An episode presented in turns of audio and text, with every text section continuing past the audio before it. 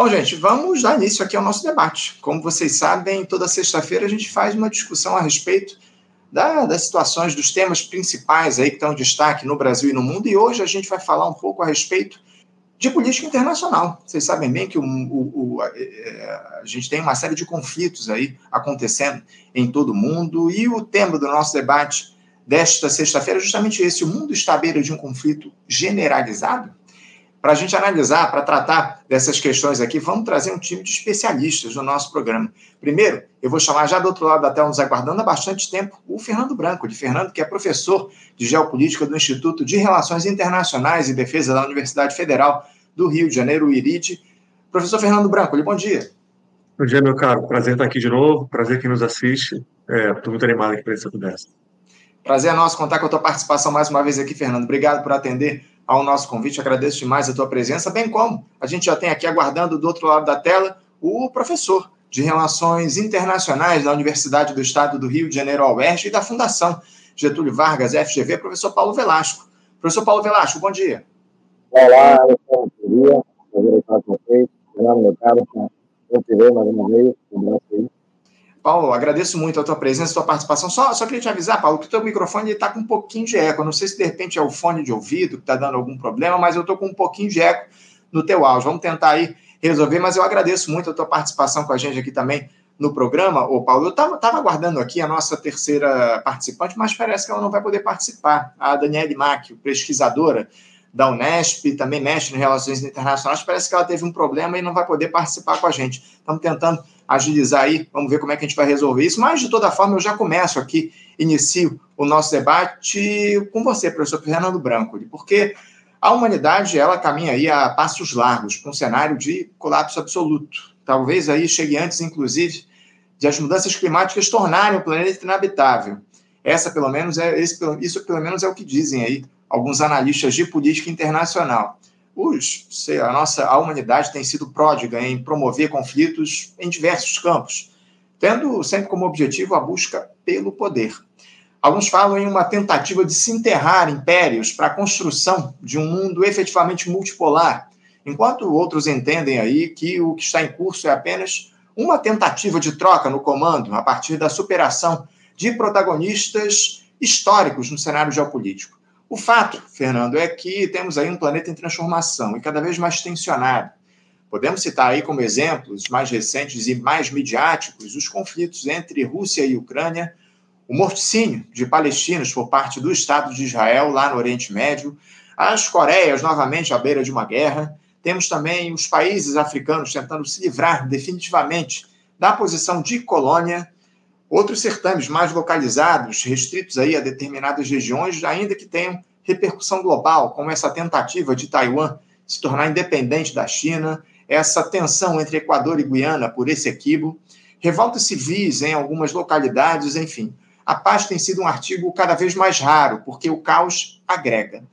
Uh, eu queria saber de vocês se vocês estão de acordo aí com essa ideia de que a gente caminha para o fim dos tempos, se isso é apenas alarmismo, digno de cavaleiros do apocalipse. O mundo está próximo, professor Fernando Branco, de um conflito global generalizado. Qual é a sua opinião a respeito disso, por favor?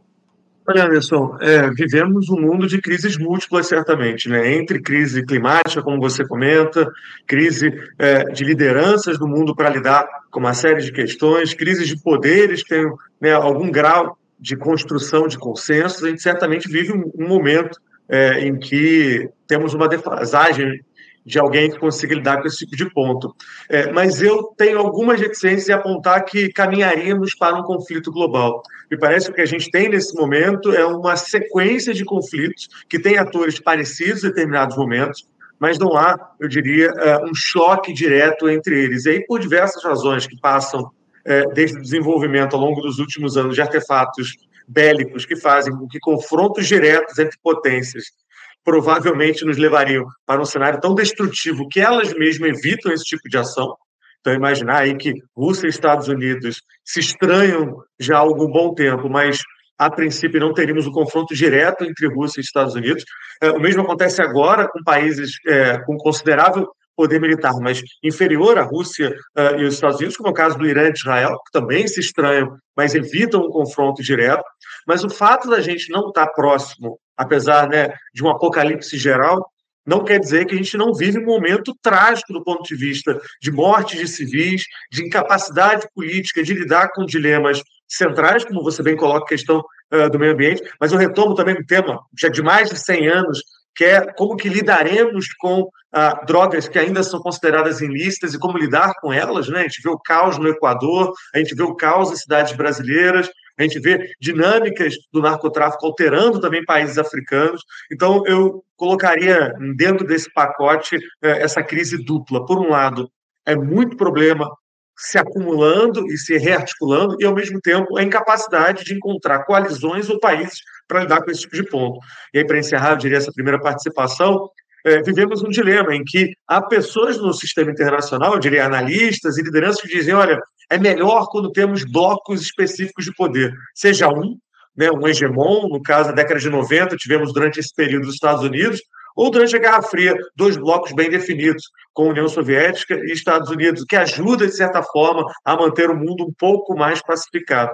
Eu diria que é um dilema hoje em dia, uma reflexão internacional de países dizendo: olha, não é bom para ninguém aqui, por exemplo, abaixo da linha do Equador, esse papo de ter uma potência que dita de, né, rumos de um lado para o outro. A gente precisa, de uma maneira, construir é, consensos que são mais localizados, mas que a gente tem atualmente, certamente, é um pouco de caos. E olha, para quem tinha né, em alguma medida, é, alguma esperança e reflexões da gente estar tá caminhando para uma espécie de bipolaridade agora entre Pequim e Washington, né, a ideia de que veríamos, de certa forma, uma repaginada da Guerra Fria, trocando Moscou por Pequim, já vemos também notícias vindo da China, que continua crescendo né, a maneira, de maneira bastante potente, mas temos problemas bastante complexos na China, no sistema uh, de crescimento de população, que vai atingir, por exemplo, também o sistema de segurança social a médio prazo, temos problemas no sistema uh, de construção de habitações, ainda não é uma crise, mas sinais complexos. Então, dando aí mais uma pitada de crises que se avizinham. É, eu ainda sou um adepto do multilateralismo. Eu acredito que problemas transnacionais são resolvidos com coalizões do país. Acho que fica um pouco difícil convencer o mundo é assim que deveria uh, esse processo funcionar, né, Anderson?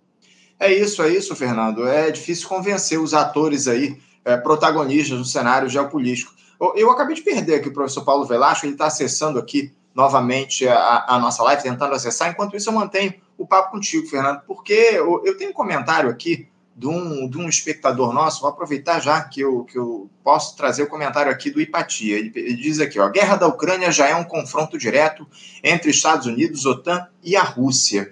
Uh, é, é, o que muitos comentaristas dizem, né? Que esse bloco, Estados Unidos, é, o bloco da OTAN liderado pelos Estados Unidos, se impõe à Rússia a partir desse conflito lá na Ucrânia. Eu queria que você falasse um pouco a respeito disso, dessa postura dos Estados Unidos diante dos conflitos globais. Os Estados Unidos, é, que é o grande ator geopolítico ainda no nosso planeta, a China aí está, de alguma forma, tentando superar essa, essa potência global que é os Estados Unidos, mas uh, parece que os Estados Unidos comandam, entre aspas, todos esses conflitos, ou a maioria deles, em todo o mundo. Eu queria que você falasse um pouco a respeito dessa posição estadunidense, se há essa percepção de perda de poder a partir do que a gente tem observado nos últimos tempos. Fala um pouquinho sobre como é que é o papel dos qual é o papel dos Estados Unidos diante desses conflitos generalizados. Brancoli, por favor. Anderson, é, tradicionalmente, historicamente, os Estados Unidos têm como política é, de, de, Estado, né? não trata-se nem de uma política é, que altera, dependendo do governo, a política norte-americana, de atuar de maneira bélica sempre que seus interesses ao redor do mundo, de alguma maneira, são é, balançados ou são ameaçados. Isso não é um papo de boteco, algo parecido. Está, inclusive, escrito em doutrina militar norte-americana, né? a ideia de uma intervenção em qualquer local do globo, sempre que uh, os interesses norte-americanos possam ser ameaçados. É, e dentro dessa movimentação, a gente consegue observar em conflitos importantes da contemporaneidade uma atuação muito direta norte-americana. A Ucrânia teria sido devastada né, teria perdido a guerra nos primeiros meses se não fosse o apoio norte-americano. A gente às vezes fala de apoio da União Europeia e dos Estados Unidos, mas eu lembro que 70% do armamento usado na Ucrânia vem dos Estados Unidos. Então, é, o apoio norte-americano nesse caso é muito direto. E no caso israelense também, que se trata aí de um outro conflito, uh, temos também uma participação norte-americana direta, né? seja do ponto de vista bélico, com envio de armamento, mas também político, apoiando uh, Israel, por exemplo, no Conselho de Segurança, nas acusações agora na Corte Internacional de Justiça. Mas eu faço um adendo que me parece importante, Anderson, quando, por exemplo, né, como nosso querido uh, ouvinte, espectador estava tá, comentando, me parece que faz sentido esse argumento, o conflito que a gente vê hoje entre Rússia e Ucrânia, que passa diretamente por um apoio norte-americano à Ucrânia, não é um conflito direto ainda. E digo isso por motivos internos aos Estados Unidos. A população americana, por exemplo, está dividida, já tendendo uh, ao abandono a respeito do que fazer com a Ucrânia. Não, quando a gente olha, por exemplo, a Ipsos, né, que é uma pesquisa importante de pesquisa de opinião nos Estados Unidos, não há sensação de que uma derrota na Ucrânia, ou seja, a Ucrânia perdendo para a Rússia, tendo que ceder território, seria necessariamente uma derrota para os Estados Unidos. É uma derrota de um país aliado, em uma medida, mas não se trata de um confronto direto. Um confronto direto ah, como aconteceu, por exemplo, não diretamente entre Rússia, ah, no caso União Soviética e Estados Unidos, mas entre vietnamitas e norte-americanos, a derrota do Vietnã foi uma derrota norte-americana, inclusive interpretada por norte-americanos como uma derrota antes do Rambo tentar dar uma modificada ali no cinema para dizer que eles ganharam no final das contas. Mas, do ponto de vista prático, a Ucrânia, apesar de ter uma participação norte-americana gigantesca, não há um conflito direto ainda, seja do ponto de vista de ação militar completa, seja até mesmo de interpretação norte-americana. Então, não à toa, né, o Paulo tem comentado muito isso também nas participações que ele faz ah, ao longo dos últimos anos, é, e dos últimos meses, principalmente, tendo uma eleição agora em outubro e o Trump voltando ao poder, provavelmente teremos uma modificação importante do que vai ser o conflito da Ucrânia. Então, é, é isso. Os Estados Unidos eles atuam, e aí a Ucrânia e Israel são exemplos muito claros, mas não é como se estivessem colocando todas as cartas na mesa, né? não é como se estivessem fazendo um all-in uh, dentro desse processo. Inclusive se posicionando, como é no caso de Israel, dizendo: olha, a gente quer, de alguma maneira, uh, atuar como mediador e algo parecido. Inclusive, o, o Branco, a gente vai aprofundar daqui a pouco o papel dessas eleições dos Estados Unidos, eleições presidenciais vão acontecer aí no fim do ano, nesse cenário geopolítico que está colocado, a possibilidade do Donald Trump voltar à presidência dos Estados Unidos. Paulo, você perdeu o meu áudio, inclusive, na hora que eu fazia a pergunta para o Fernando Branco, mas eu queria é, refazer aqui, trazer um pouco do que eu questionei a respeito disso, porque muitos analistas falam aí que a gente está à beira de um colapso global a partir de conflitos generalizados. E eu queria te questionar justamente a respeito disso, né? Em síntese, Paulo, se você acredita que de fato a gente está próximo de uma terceira grande guerra. Uh, isso é apenas alarmismo que está colocado. Como é que você vê esse cenário uh, geopolítico, esses conflitos globais que estão se generalizando, estão se ampliando ao longo dos últimos meses? Fala um pouquinho a respeito, por favor.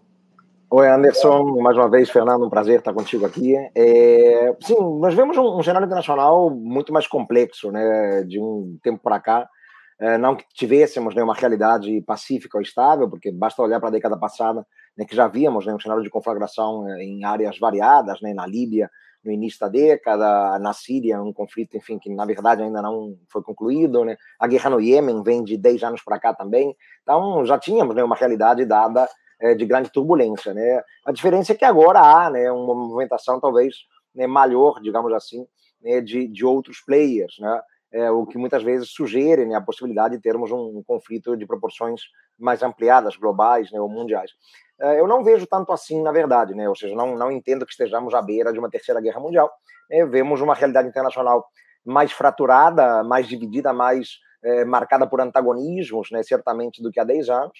Uh, e acho que aí, evidentemente, a, a, guerra entre Rússia e Ucrânia né, traz um, uma variável importante né, para a equação. A Rússia é uma potência importante, embora, claro, não da proporção e da envergadura que já foi eh, no passado, nem né, ainda como União Soviética durante a Guerra Fria, mas é um player, claro, que na medida em que se envolve em uma guerra dentro da Europa, né, numa geopolítica europeia, né, historicamente tão marcada né, por, por conflitos, né, isso traz né, uma percepção né, de que estamos em um mundo uh, uh, mais é, complicado, digamos assim, em termos bélicos, do que estávamos é, até pouco tempo. Né? Uh, mas eu não entendo né, que a partir daí, né, seja do conflito né, ali na faixa de Gaza, que também não é algo novo, claro, evidentemente, né, a proporção né, que ele tomou aí sim né, é algo diferente do que vimos no passado, mas quando a gente olha para a faixa de Gaza, né, temos conflitos em sequência, né, em 2009, em 2014, né, é, também de proporções relativamente importantes. Né, e agora, mais uma vez, é né, claro, né, uma contraofensiva israelense já é, de três meses, muito dura, uh, mas, enfim, também não é algo tão novo assim, né, é, mas é um cenário é, mais complexo no sentido de termos um, uma cena internacional mais fraturada, né, mais dividida. Uh, isso faz com que, inclusive, alguns espaços né, de coordenação e de diálogo né, que foram úteis durante algum tempo né, se vejam agora já mais postos em xeque, digamos assim. Né? Uh, acho que o G20 é uma prova disso. Né? O Brasil é um, um ator é, que sempre prezou muito a visibilidade que esses foros dão, né, mas já acabou de assumir agora a presença de um grupo né, em que nós vemos é, de maneira muito viva esse tipo de divisão de antagonismo né, e os diálogos né, que antes se pensavam possíveis entre grandes atores internacionais, né, hoje eles parecem é, mais difíceis. Né? Por exemplo, né, o diálogo aí entre Estados Unidos e China é um diálogo que tem ficado mais complicado, né? o diálogo da Rússia com o Ocidente, né, é, que chegou a existir, né, sobretudo ali de maneira importante depois do 11 de setembro, é, também hoje se mostra muito complicado. Então, acho que vemos uma cena internacional né, onde os complicadores vêm sim a partir de conflitos, de guerras, e que acabam comprometendo né, as possibilidades de coordenação né, e de ação é, a partir de espaços multilaterais, o que traz, evidentemente, aí um certo temor e uma certa incerteza, né, porque sem diálogo e coordenação, e obviamente né, a ideia né, tão discutida né, de uma governança global mais frutífera, mais profícua, ela fica é, inviabilizada, digamos assim, né, mas é, friamente pensando na possibilidade né, de estarmos caminhando para uma terceira guerra mundial. Eu acho isso muito improvável. Claro que ninguém tem bola de cristal, né? É, já fomos surpreendidos ao longo da história, né? O Fernando sabe muito bem disso, né? Por vários episódios, né? Que talvez que, que os teóricos analistas não esperavam, né? A, o próprio fim da Guerra Fria pegou muita gente de surpresa, né? É, sobretudo aqueles é, teóricos mais clássicos. Mas, uh, enfim, eu acho que é um mundo, sim, muito mais complicado. Os antagonismos, as fraturas, né, elas são, são muito claras mas não a ponto de podermos achar que estamos caminhando para uma terceira guerra. Né? O mundo pipocando de, por guerras, né? isso também não chega a ser algo incomum. Uh, o que me preocupa mais é isso, né? a, a, ideia de vermos todo aquele espaço, toda aquela estrutura, uh, Anderson, institucional, né? constituída ao final da Segunda Guerra, uh, pensando na possibilidade de uma coordenação, de um diálogo né? em favor né? de uma estabilidade, de uma ordem, é, isso vem sendo colocado em xeque, inclusive em discursos é, muito duros, né? Toda essa onda antiglobalista, o Brasil esteve no meio disso, né? Uh, que coloca em xeque as organizações internacionais, uh, os regimes internacionais, o multilateralismo, né? Tudo isso preocupa muito, né? E se tivermos, né? Vamos falar disso ainda daqui a pouco, né? A volta do Trump no final do ano, uhum. isso vai voltar com muita força mais uma vez. É isso, é isso. É muito importante a gente ficar de olho, especialmente nesse processo eleitoral dos Estados Unidos. Mas eu queria trazer aqui, ô Paulo, voltando a palavra, mantendo contigo a palavra, uh, esse tema que você levantou aqui a respeito dos organismos internacionais poderiam atuar justamente no sentido de estabelecer um diálogo, um, enfim, uma, uma, um entendimento entre os países. Você falou a respeito da ONU. A Organização das Nações Unidas está cada vez mais esvaziada ao longo desses últimos anos. Essa é que é a verdade. Eu queria que você falasse um pouco, ô, Paulo, a respeito do papel da ONU hoje diante dos conflitos e o que é que levou a esse cenário de fragmentação da Organização das Nações Unidas, que se mostra incapaz de interferir com efetividade nesses conflitos que a gente tem observado. O que, é que fez com que a ONU chegasse a esse ponto, a esse cenário de esvaziamento, Paulo? É, a ONU é uma organização que vai completar 80 anos né, no, no, ano que vem, né, isso não, não é pouca coisa. Né, então, é uma organização que tem né, um, um, uma presença histórica, digamos assim, uh, inequívoca e inegável, né, o que não significa dizer que tenha sido é, ativa ou efetiva ao longo desses quase 80 anos. Né? Durante boa parte do período de Guerra Fria, vimos uma ONU também é, muito inviabilizada, digamos assim, pela própria realidade geopolítica né, do período, né?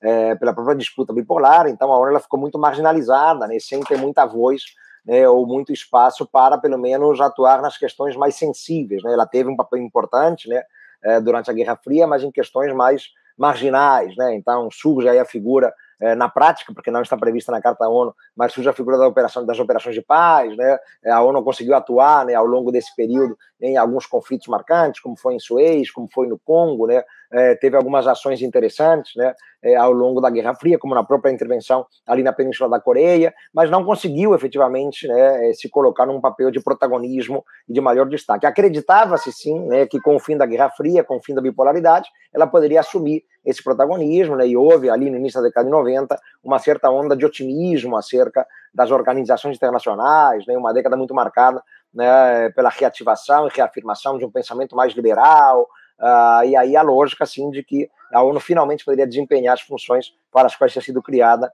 em 1945, né? Mas essa ilusão, na verdade, Anderson, ela durou pouco tempo, né? Porque a própria década de 90 é uma década marcada também por muitas disputas, né? E a ONU não conseguiu responder a boa parte delas, né? De maneira eficaz, né? É, Bósnia, Somália, Ruanda, né? Só para trazer alguns exemplos. Houve algumas reformulações, né? Nos anos 2000, mais uma vez, tivemos um certo clima de otimismo ali, o lançamento das metas do milênio no ano 2000, né? é, uma ONU que parecia ali sim, mais uma vez, né, que poderia chegar a algum lugar mais determinante, mas de novo, né, a ilusão acaba né, perdurando por pouco tempo, né, os anos 2010, como eu falei, já se mostraram muito complexos, né, é, o próprio conflito na Síria, já citado aqui, né, revelou né, antagonismos muito grandes, e a ONU não conseguiu né, ser o principal centro de articulação de soluções para a guerra na Síria, né, e aí foram criados espaços paralelos, né, como as conversas de Astana, por exemplo, né, conduzidas ali né, pela Rússia, pelo Irã e pela Turquia.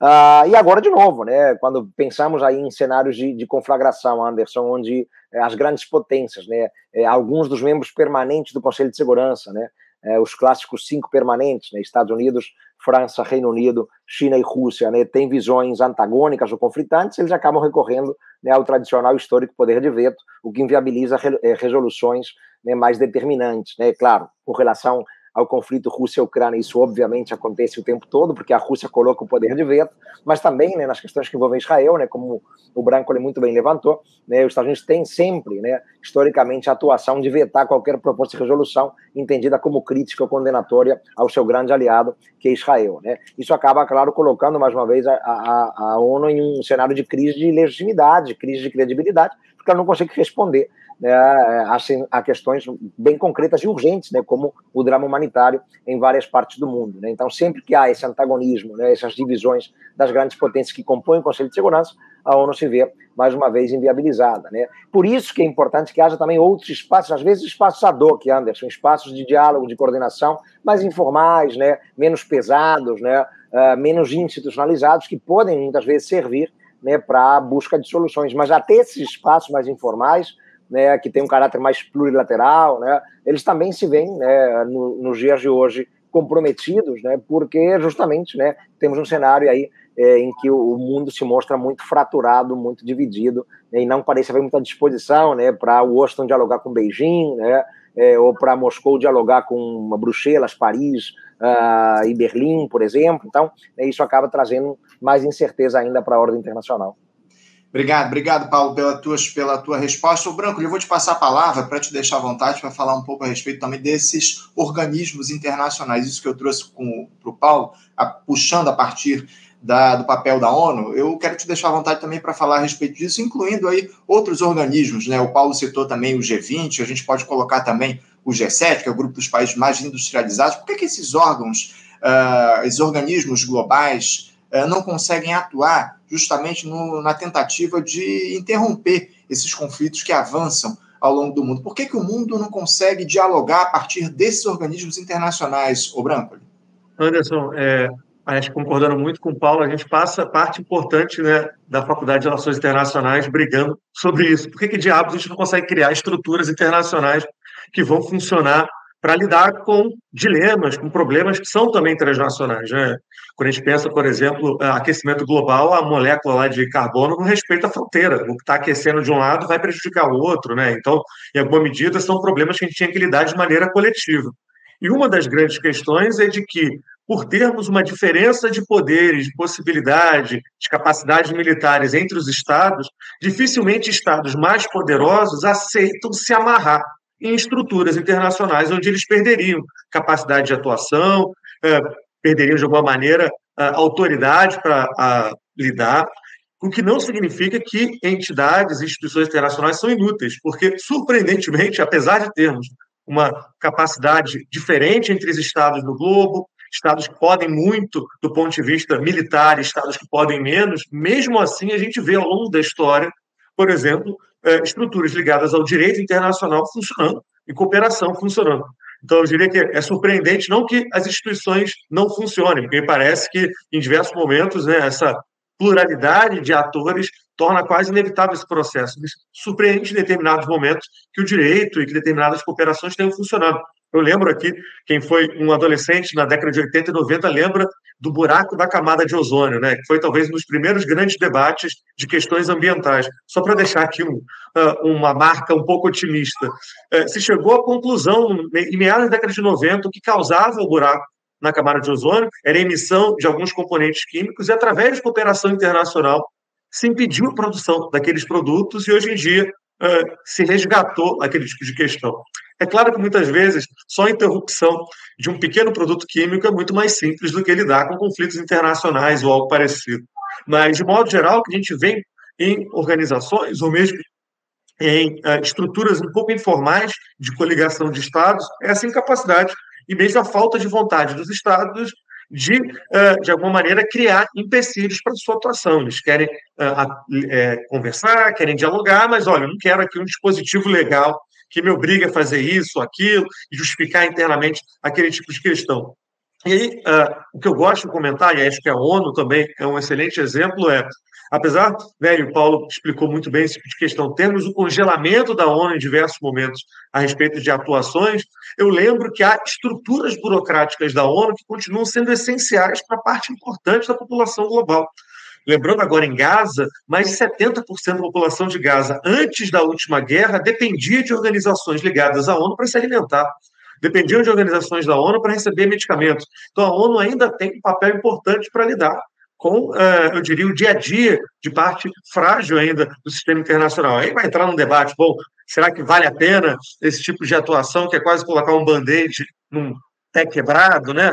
Mas olha, eu diria que para quem está lá na ponta da lança recebendo alimento, faz a diferença, diz a diferença entre a vida uh, e a morte dentro desse tipo de configuração. O que a gente vê agora também, o Anderson, é, uma certa reestruturação de países, inclusive do sul global, em como vão lidar com seus problemas, na medida em que também começam a reconhecer algumas estruturas internacionais como ou congeladas ou muito ligadas a países é, que são grandes potências. Então, eu chamo a atenção, por exemplo, ao papel que a União Africana tem tido nos últimos 15 anos, né? É, unificando o continente mais jovem, né, do mundo, um continente bastante ativo, bastante dinâmico, e vem aos trancos e barrancos também tentando lidar com questões ligadas uh, à segurança, a desenvolvimento, a fluxo migratório, que também no continente uh, africano é bastante considerável.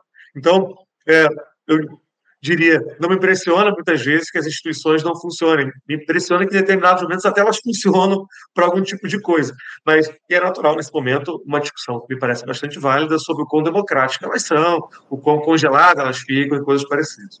É isso, é isso. Obrigado, o, o Branco, pela tua participação. Como eu citei aqui, a gente não tem a Daniele Mack. Infelizmente, ela teve um imprevisto, não vai poder participar conosco do debate de hoje. No entanto, a gente tem uma participação ilustre aqui, um convidado que entrou aqui para participar da nossa discussão, do nosso debate, que já está aqui comigo do outro lado da tela. Eu vou chamá-lo aqui e saudá-lo. Eu me refiro ao professor de Relações Internacionais da Universidade do Vale do Itajaí, a Univale, professor Daniel Corrêa da Silva. Professor Daniel Corrêa, bom dia.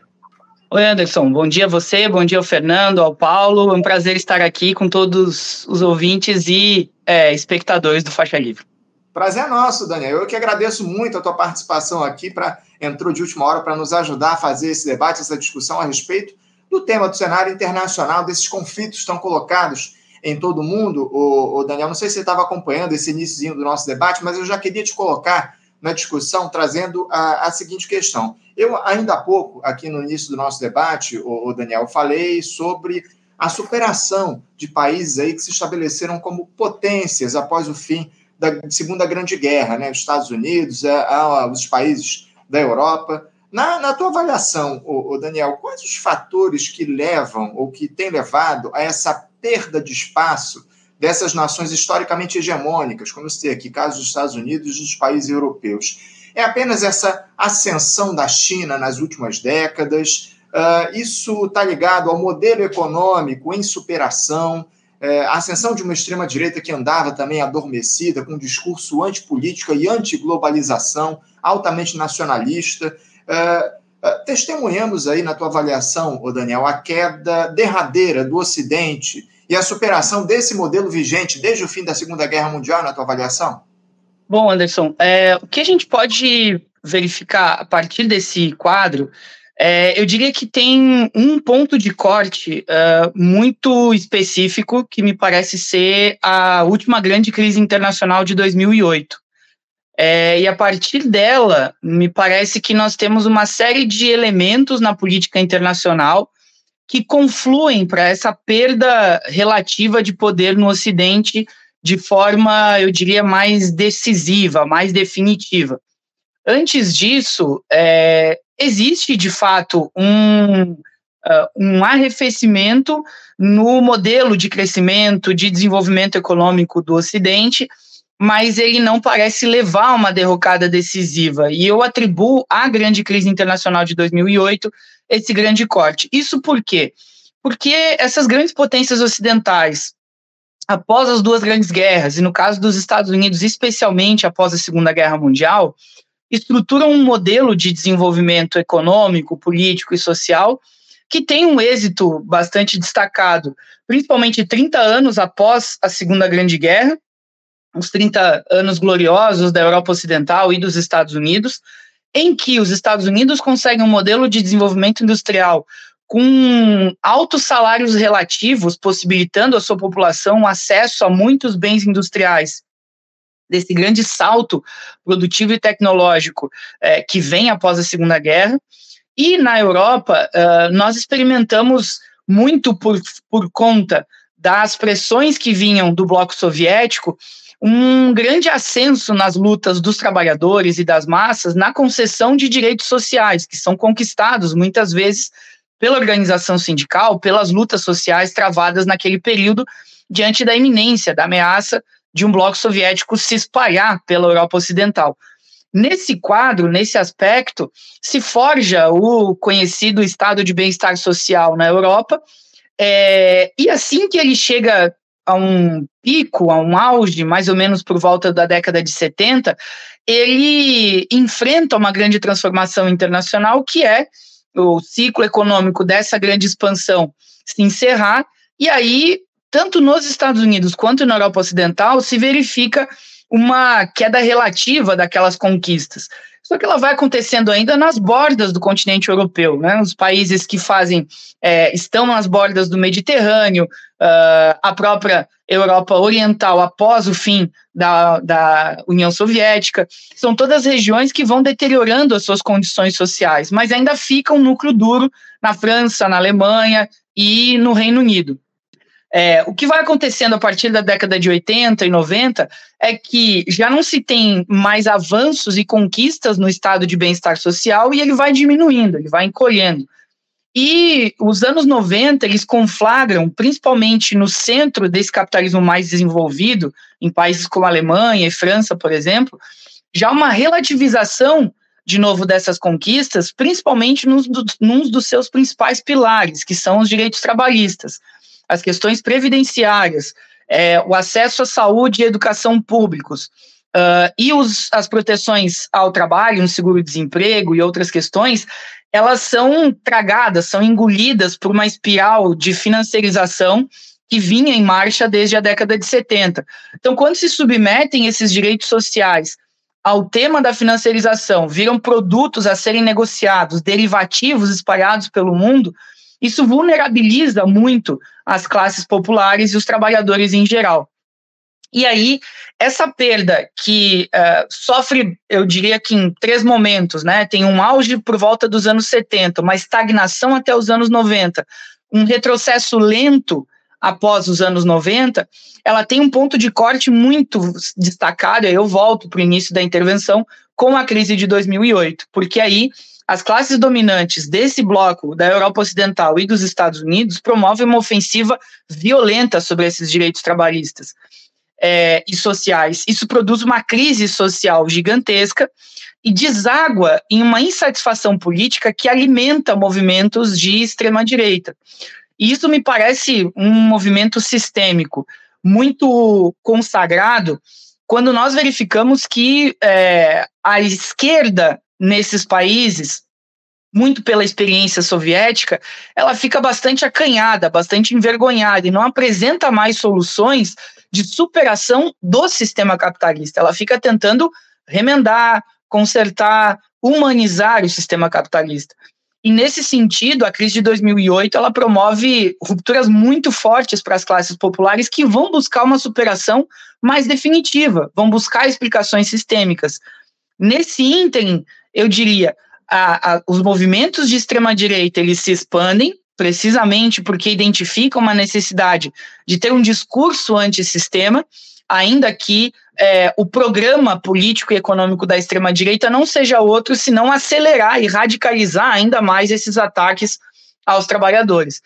E claro, é, esse movimento ele é combinado, sem sombra de dúvidas, com uh, o que você coloca na sua pergunta, com um movimento a partir do Oriente, sobretudo capitaneado pela China, com a Índia vindo mais atrás, e agora, mais recentemente, a Rússia fazendo outros movimentos também, que contemplam toda essa situação. Mas eu diria que essa expansão chinesa, essa ascensão chinesa, ela caminha de forma bastante habilidosa no vácuo que vai sendo deixado por essas potências ocidentais. E ela vai se moldando a uma espécie de a expressão está bastante surrada, né, e bastante vulgarizada, mas temos aí uma nova ordem mundial se constituindo, né, um outro modelo é, é, de desenvolvimento do capitalismo que desloca o eixo mais dinâmico do Atlântico Norte em direção ao Sudeste Asiático. E aí a gente pode aprofundar mais adiante no debate, mas eu diria que essa relação geopolítica é, ela é o ponto mais central de hoje em dia,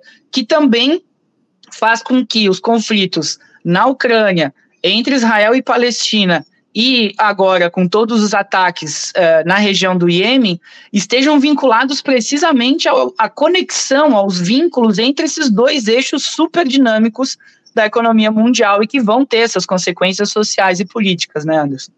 Obrigado, obrigado, Daniel. Exato, eu inclusive esqueci de comentar aqui no início do nosso debate esse conflito lá no Iêmen, que o Daniel muito bem lembra aqui para a gente. Paulo, eu vou te passar a palavra para você ficar à vontade para falar a respeito disso que eu trouxe aqui para o Daniel, essa decadência, digamos assim, de países europeus e de Estados Unidos eh, ao longo dessas últimas décadas, em especial nesses últimos anos. E eu queria aproveitar e trazer eu vou inserir aqui, na medida do possível, as perguntas dos nossos espectadores. O Hipatia, ele traz uma questão aqui que, de certa forma, o, o Daniel transversalmente trouxe aqui para a gente. Ele pergunta: é, será que no capitalismo a única solução de crises é por meio de guerras interimperialistas? Fica aí a provocação do, do Hipatia. Fica à vontade, do, o, o Paulo, para falar a respeito disso e desse questionamento que eu trouxe também.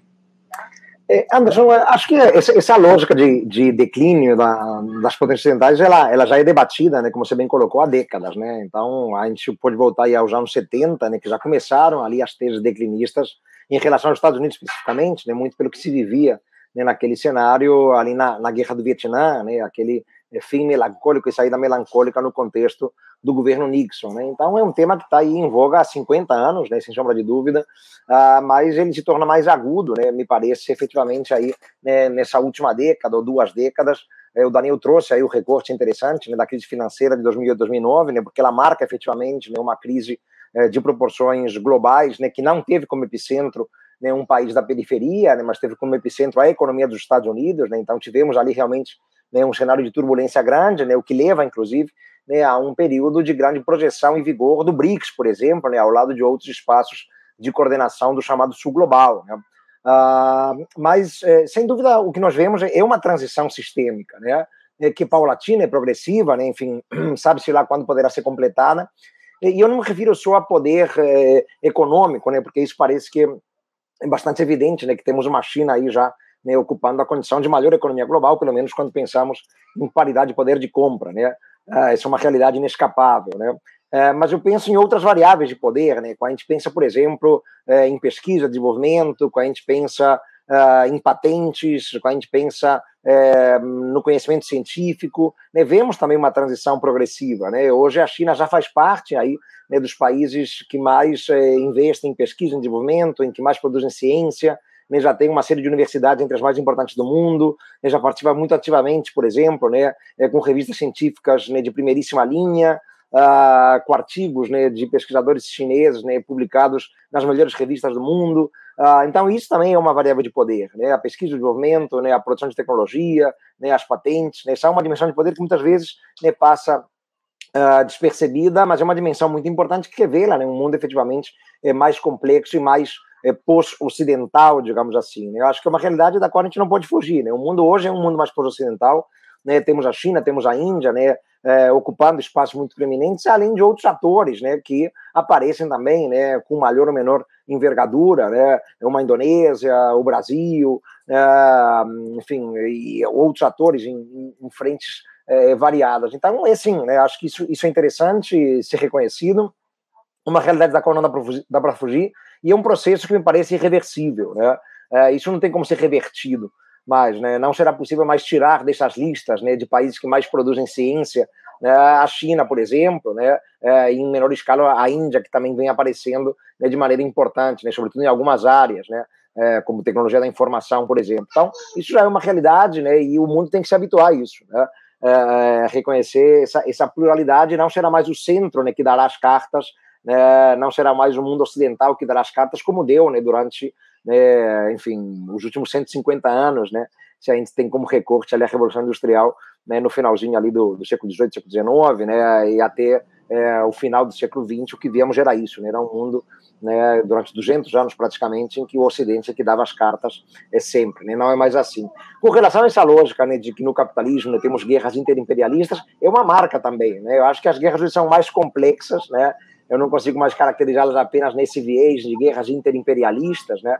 Uh, mas, bom, é fato, evidentemente, né, que é, da própria essência do capitalismo, né, nós reconhecemos muitas vezes né, uma dinâmica também muito conflitiva, né, conflitos que não se limitam à área econômica ou financeira ou comercial, mas conflitos que acabam acontecendo também no plano né, bélico mais diretamente. Né, isso é da vida, digamos assim, né, da realidade do, do capital e do capitalismo. Né, uh, mas são guerras hoje muito mais complexas, né, é, são guerras que não se definem mais dos modelos clássicos né, de conflito, né?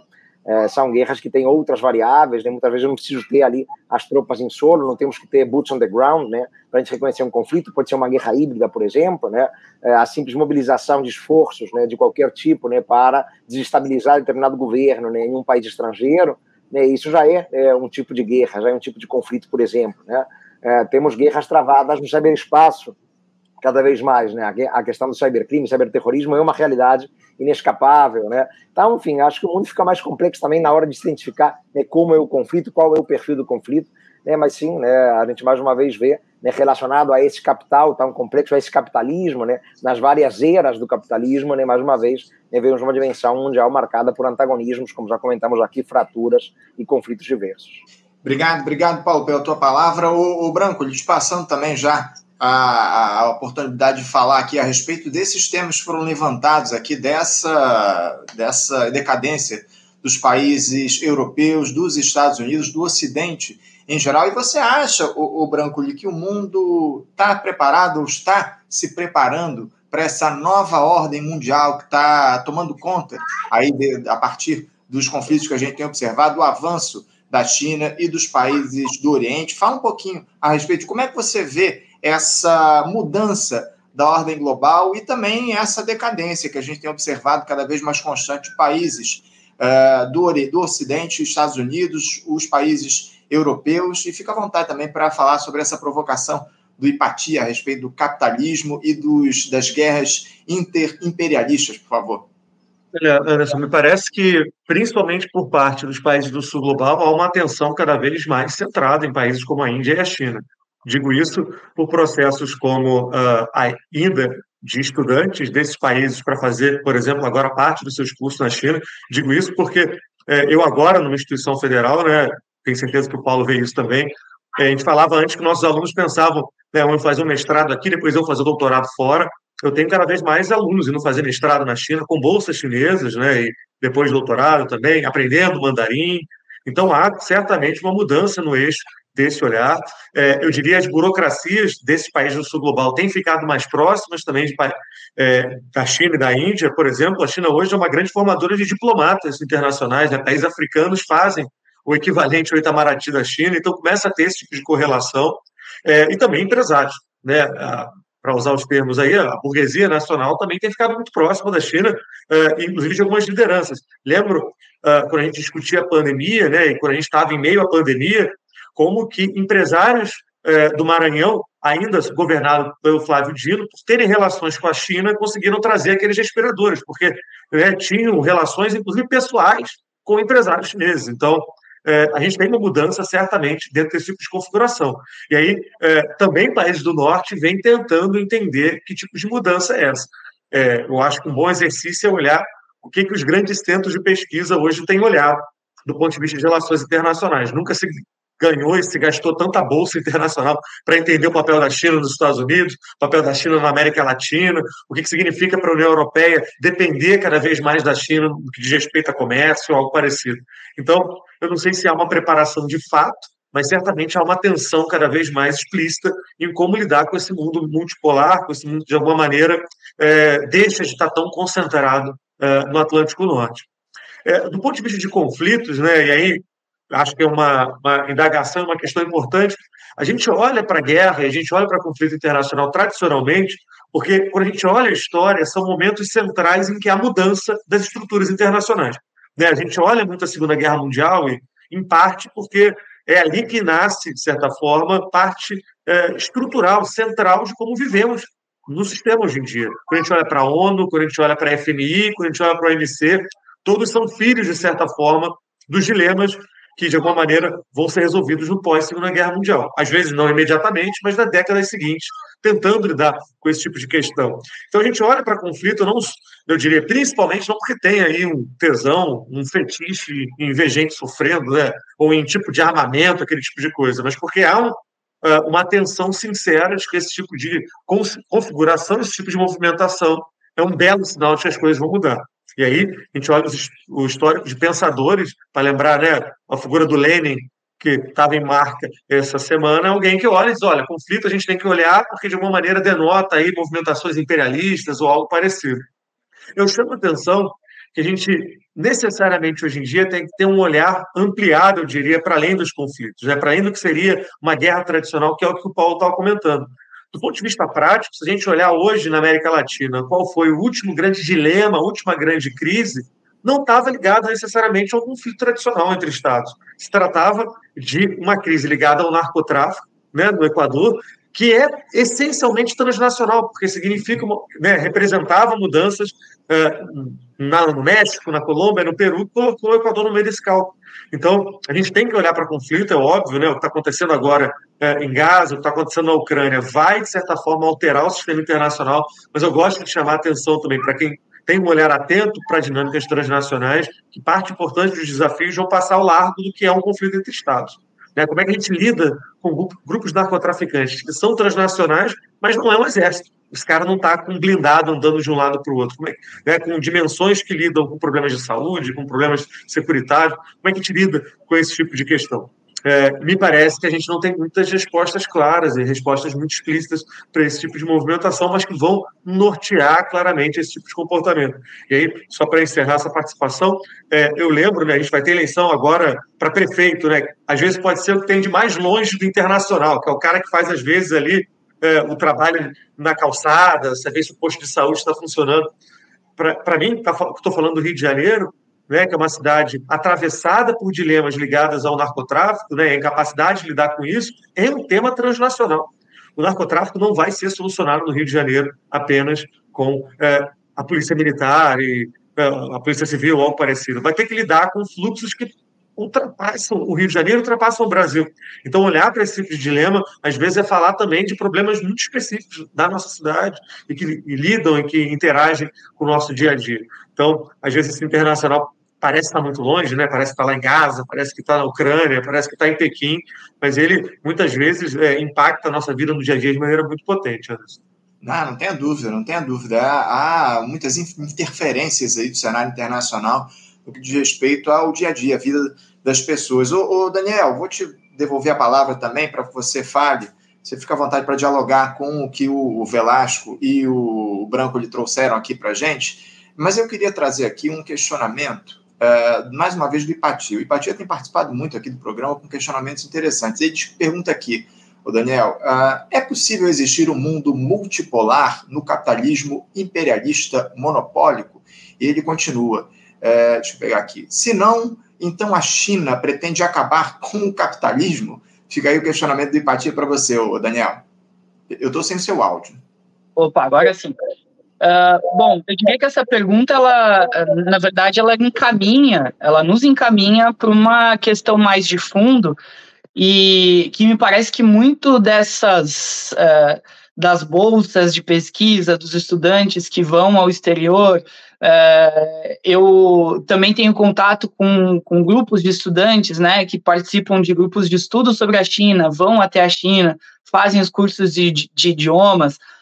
É, existe uma curiosidade também muito grande por tentar entender o modelo chinês e o sistema chinês de desenvolvimento econômico, porque é, ele traz elementos que são clássicos, típicos uh, de um capitalismo uh, que aí eu julgo como redundante, um capitalismo de Estado, porque o capitalismo não sobrevive sem o Estado, mas é, muitas vezes essa grande presença do Estado chinês através de um fundo público é, subsidiando e potencializando o desenvolvimento econômico chinês, muitas vezes acaba se confundindo com um modelo que teria é, traços de socialismo, traços mais híbridos de um modelo socialista, talvez uma versão mais avançada, mais desenvolvida do que as versões contemporâneas é, com as quais nós tivemos contato.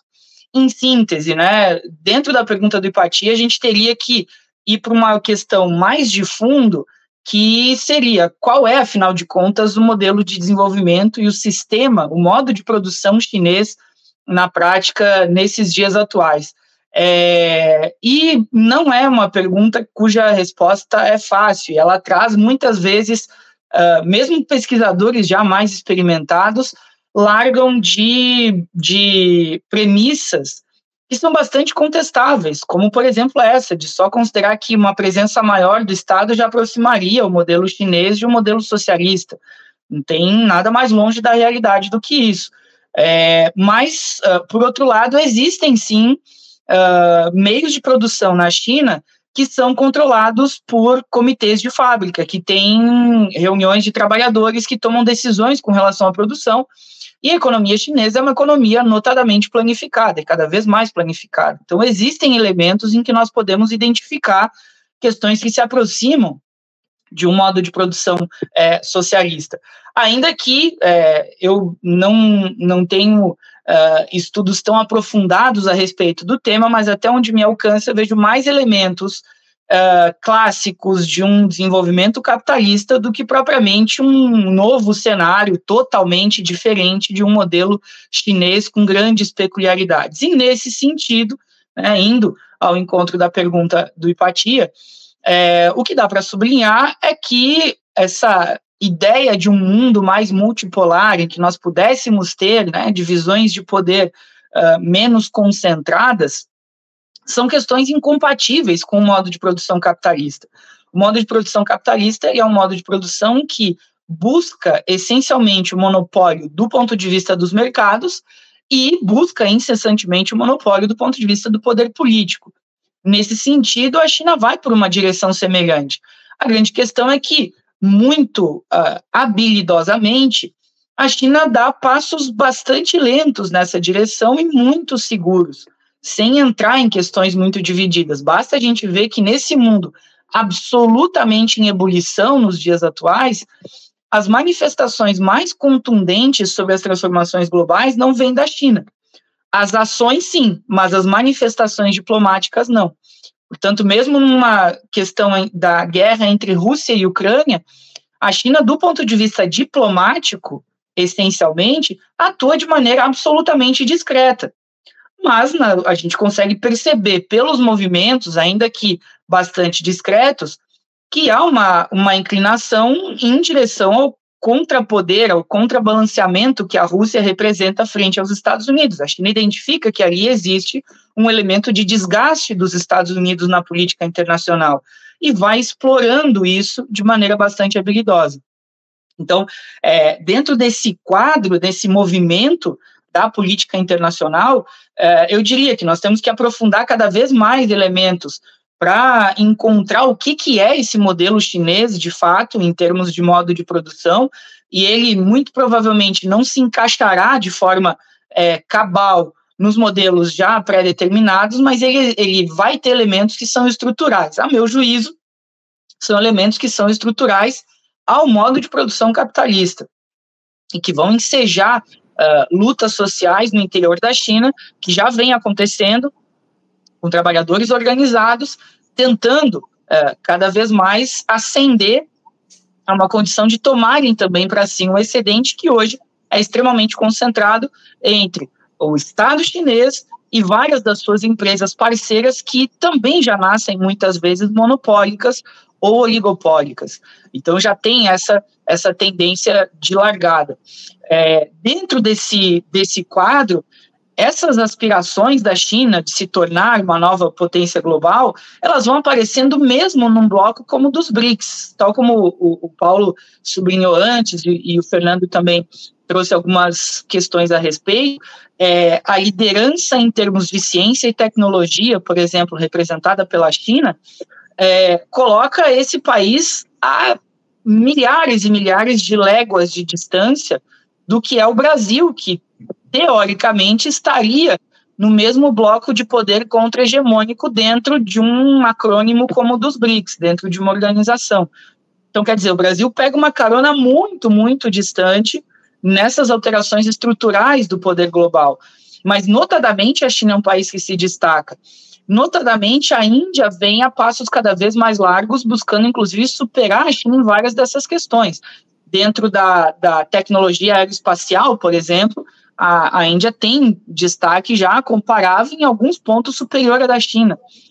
O, não é não é trivial que a população indiana tenha superado a população chinesa em termos absolutos também. Isso também é um indicador muito expressivo de pujança econômica, de desenvolvimento econômico-social para o que se aponta no modelo de desenvolvimento indiano. E esses elementos vão permitindo à Índia não ter mais que escolher um dos blocos para abraçar, não ter mais um, um candidato dentro das eleições, por exemplo, que vai ter um alinhamento automático aos Estados Unidos, fazer críticas ao Paquistão em nome de uma defesa numa possível guerra nuclear fronteiriça.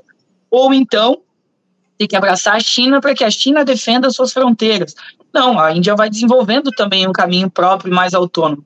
O que eu sublinharia dentro de toda essa movimentação é que, lamentavelmente, o Brasil acompanha de maneira passiva toda essa transformação internacional. Nós estamos muito distantes de ocupar qualquer tipo de protagonismo, a não ser com declarações de apoio que muitas vezes representam mais simbolicamente algum barulho, algum mal-estar nas relações internacionais, mas cuja estrutura política e econômica brasileira não dá conta de sustentar, de fato, aquilo que se diz em uma ou outra análise pelos corredores da política internacional.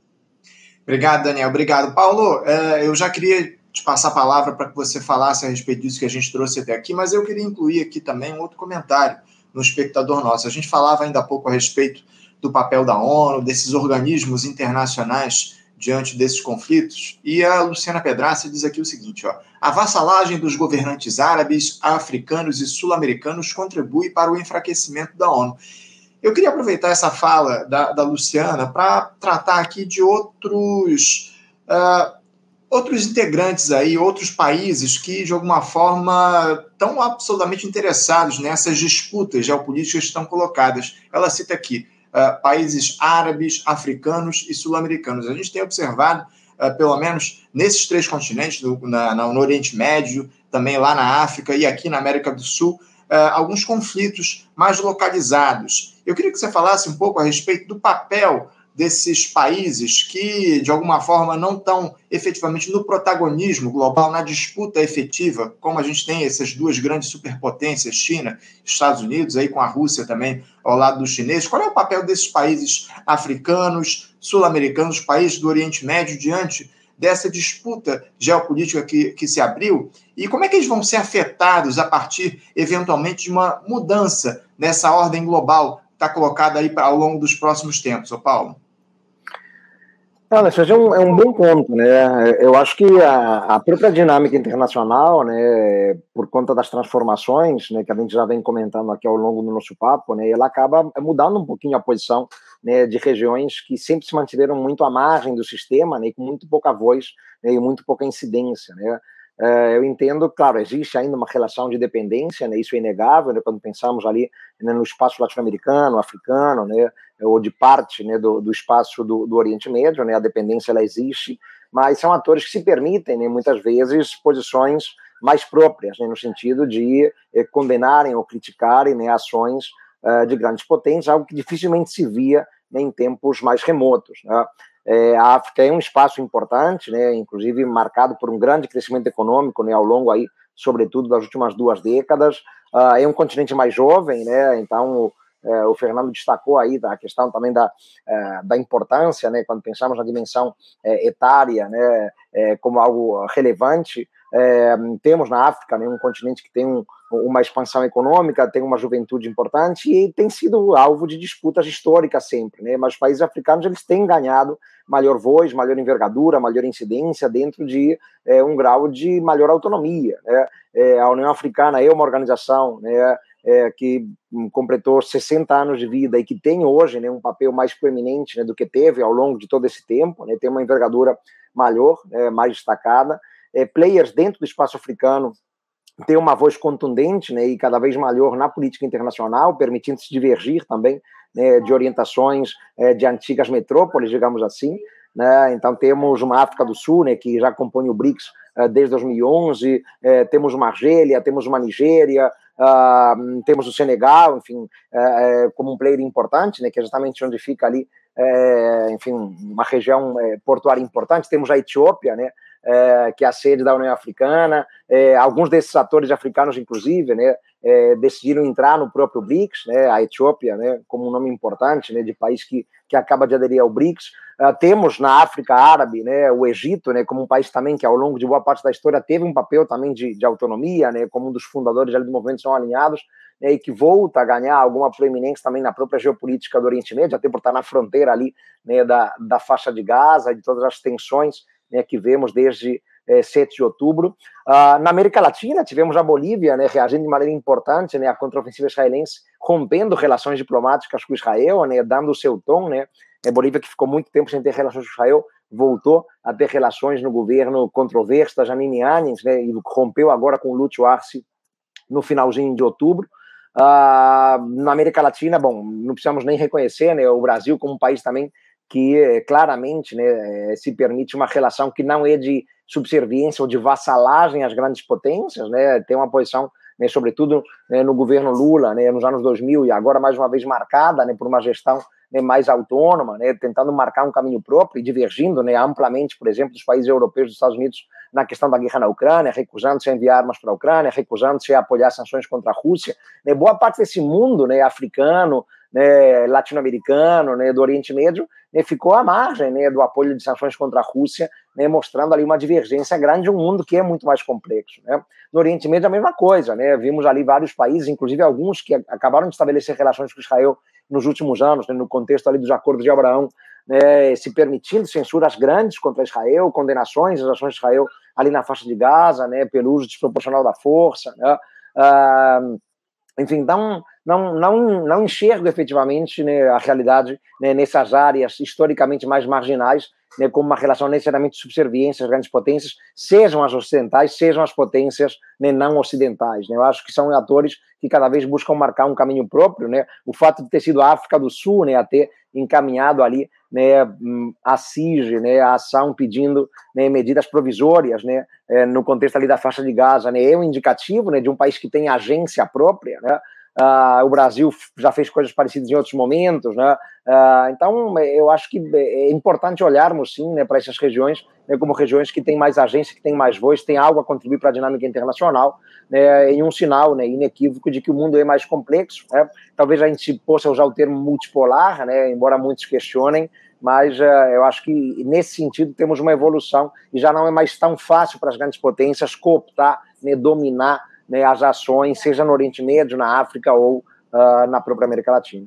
Obrigado, Paulo. A gente está tá se encaminhando aqui para o finalzinho do nosso debate. Fernando, eu queria é, que você falasse um pouco também a respeito dessa questão que eu trouxe para o Paulo, Paulo da, da postura, da posição dos países considerados da periferia do capitalismo diante desses conflitos que a gente tem observado. E eu queria também aproveitar para trazer uma questão que eu disse que comentaria aqui ao longo do nosso debate, que é justamente essa questão das eleições dos Estados Unidos. Vocês acreditam que é, essas eleições no final do ano vão ser importantes ou fundamentais para a gente definir os rumos do planeta a partir dessa, desses tensionamentos que a gente tem tido aí ao longo dos últimos tempos? Uh, caso o Donald Trump volte a comandar lá a Casa Branca, a gente pode ter um arrefecimento desses conflitos? Como é que você vê essa questão, Branco?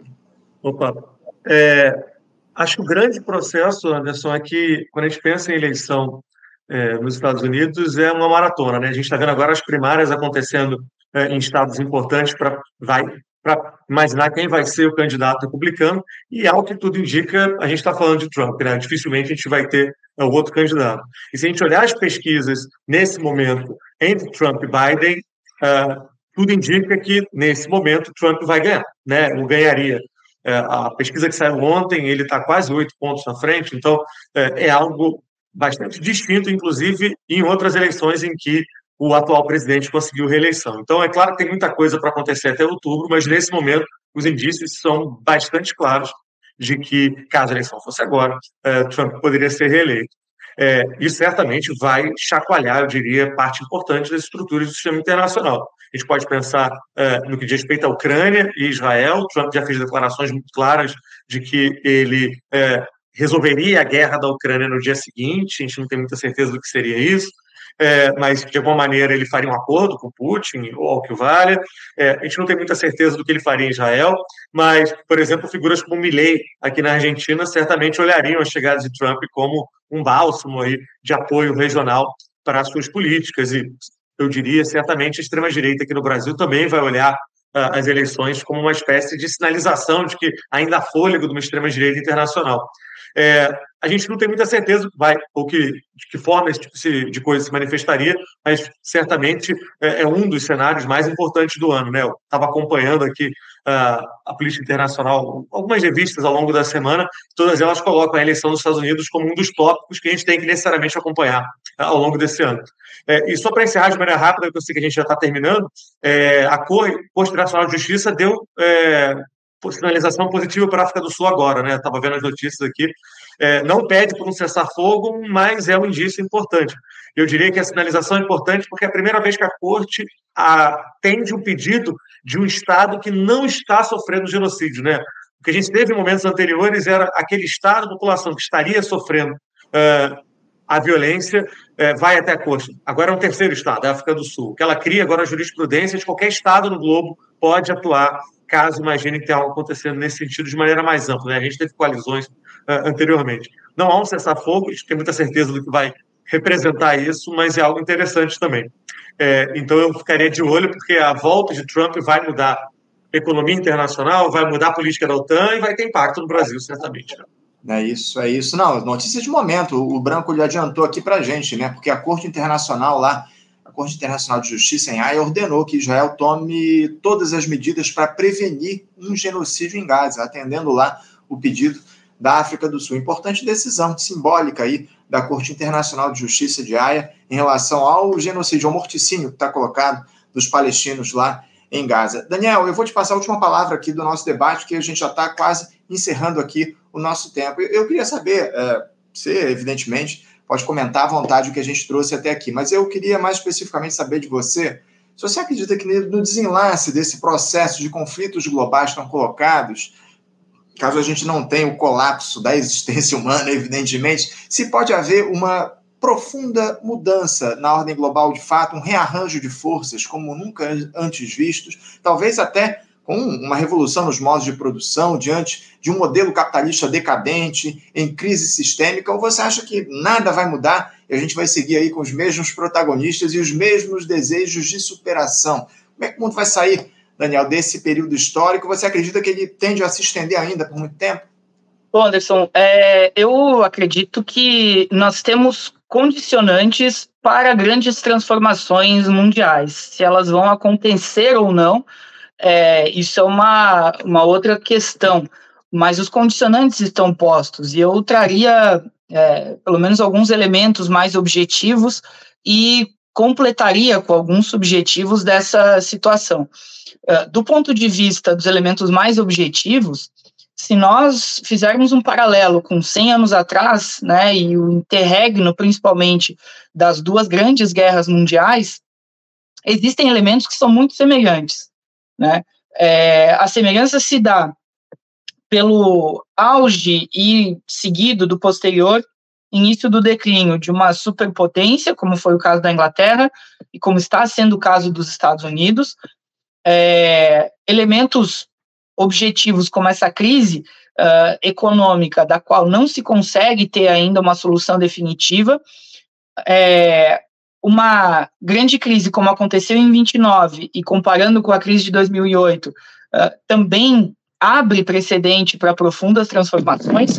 Isso coloca, perdão, isso coloca também uma possibilidade de que uh, certas, certos países explorem essas brechas do sistema e tragam com isso a possibilidade de grandes transformações para que possam ocorrer, acendem movimentos que vão explorar essa insatisfação popular por uma linha de extrema-direita, como nós tivemos movimentos relacionados ao nazifascismo na Europa, que não estão restritos à Alemanha e Itália, nós tivemos o exemplo espanhol, o exemplo português, de outras movimentações de países que eram periféricos uh, dentro daquele sistema e que buscaram em governos autoritários uma aceleração do seu desenvolvimento capitalista, tentando precisamente uh, compensar o certo atraso no seu desenvolvimento econômico e institucional através de regimes de exceção e totalitários.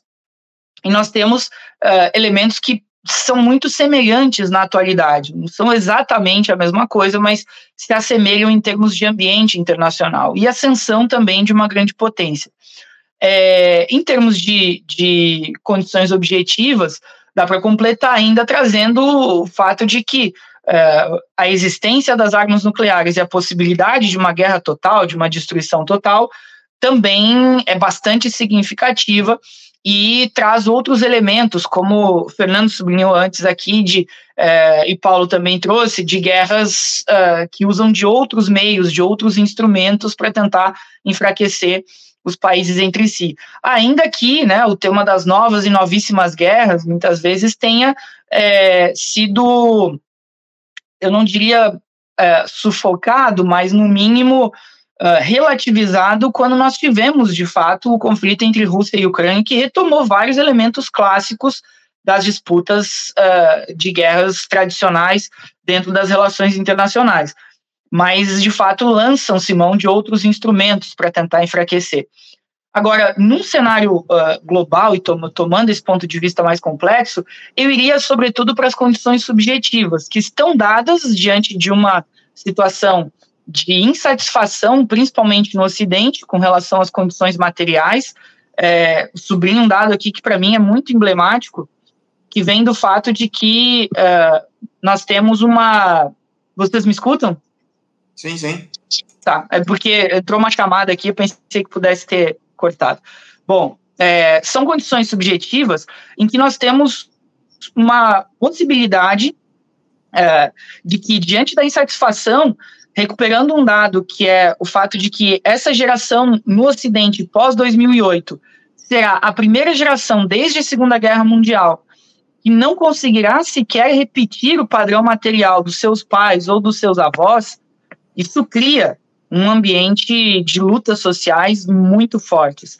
Por outro lado, é, nós temos uma esquerda mundial muito machucada ainda, muito uh, uh, em estado de torpor por conta do, do da experiência soviética e sem uh, muita aspiração de apontar para uma superação de fato revolucionária e substantiva da ordem social que está posta.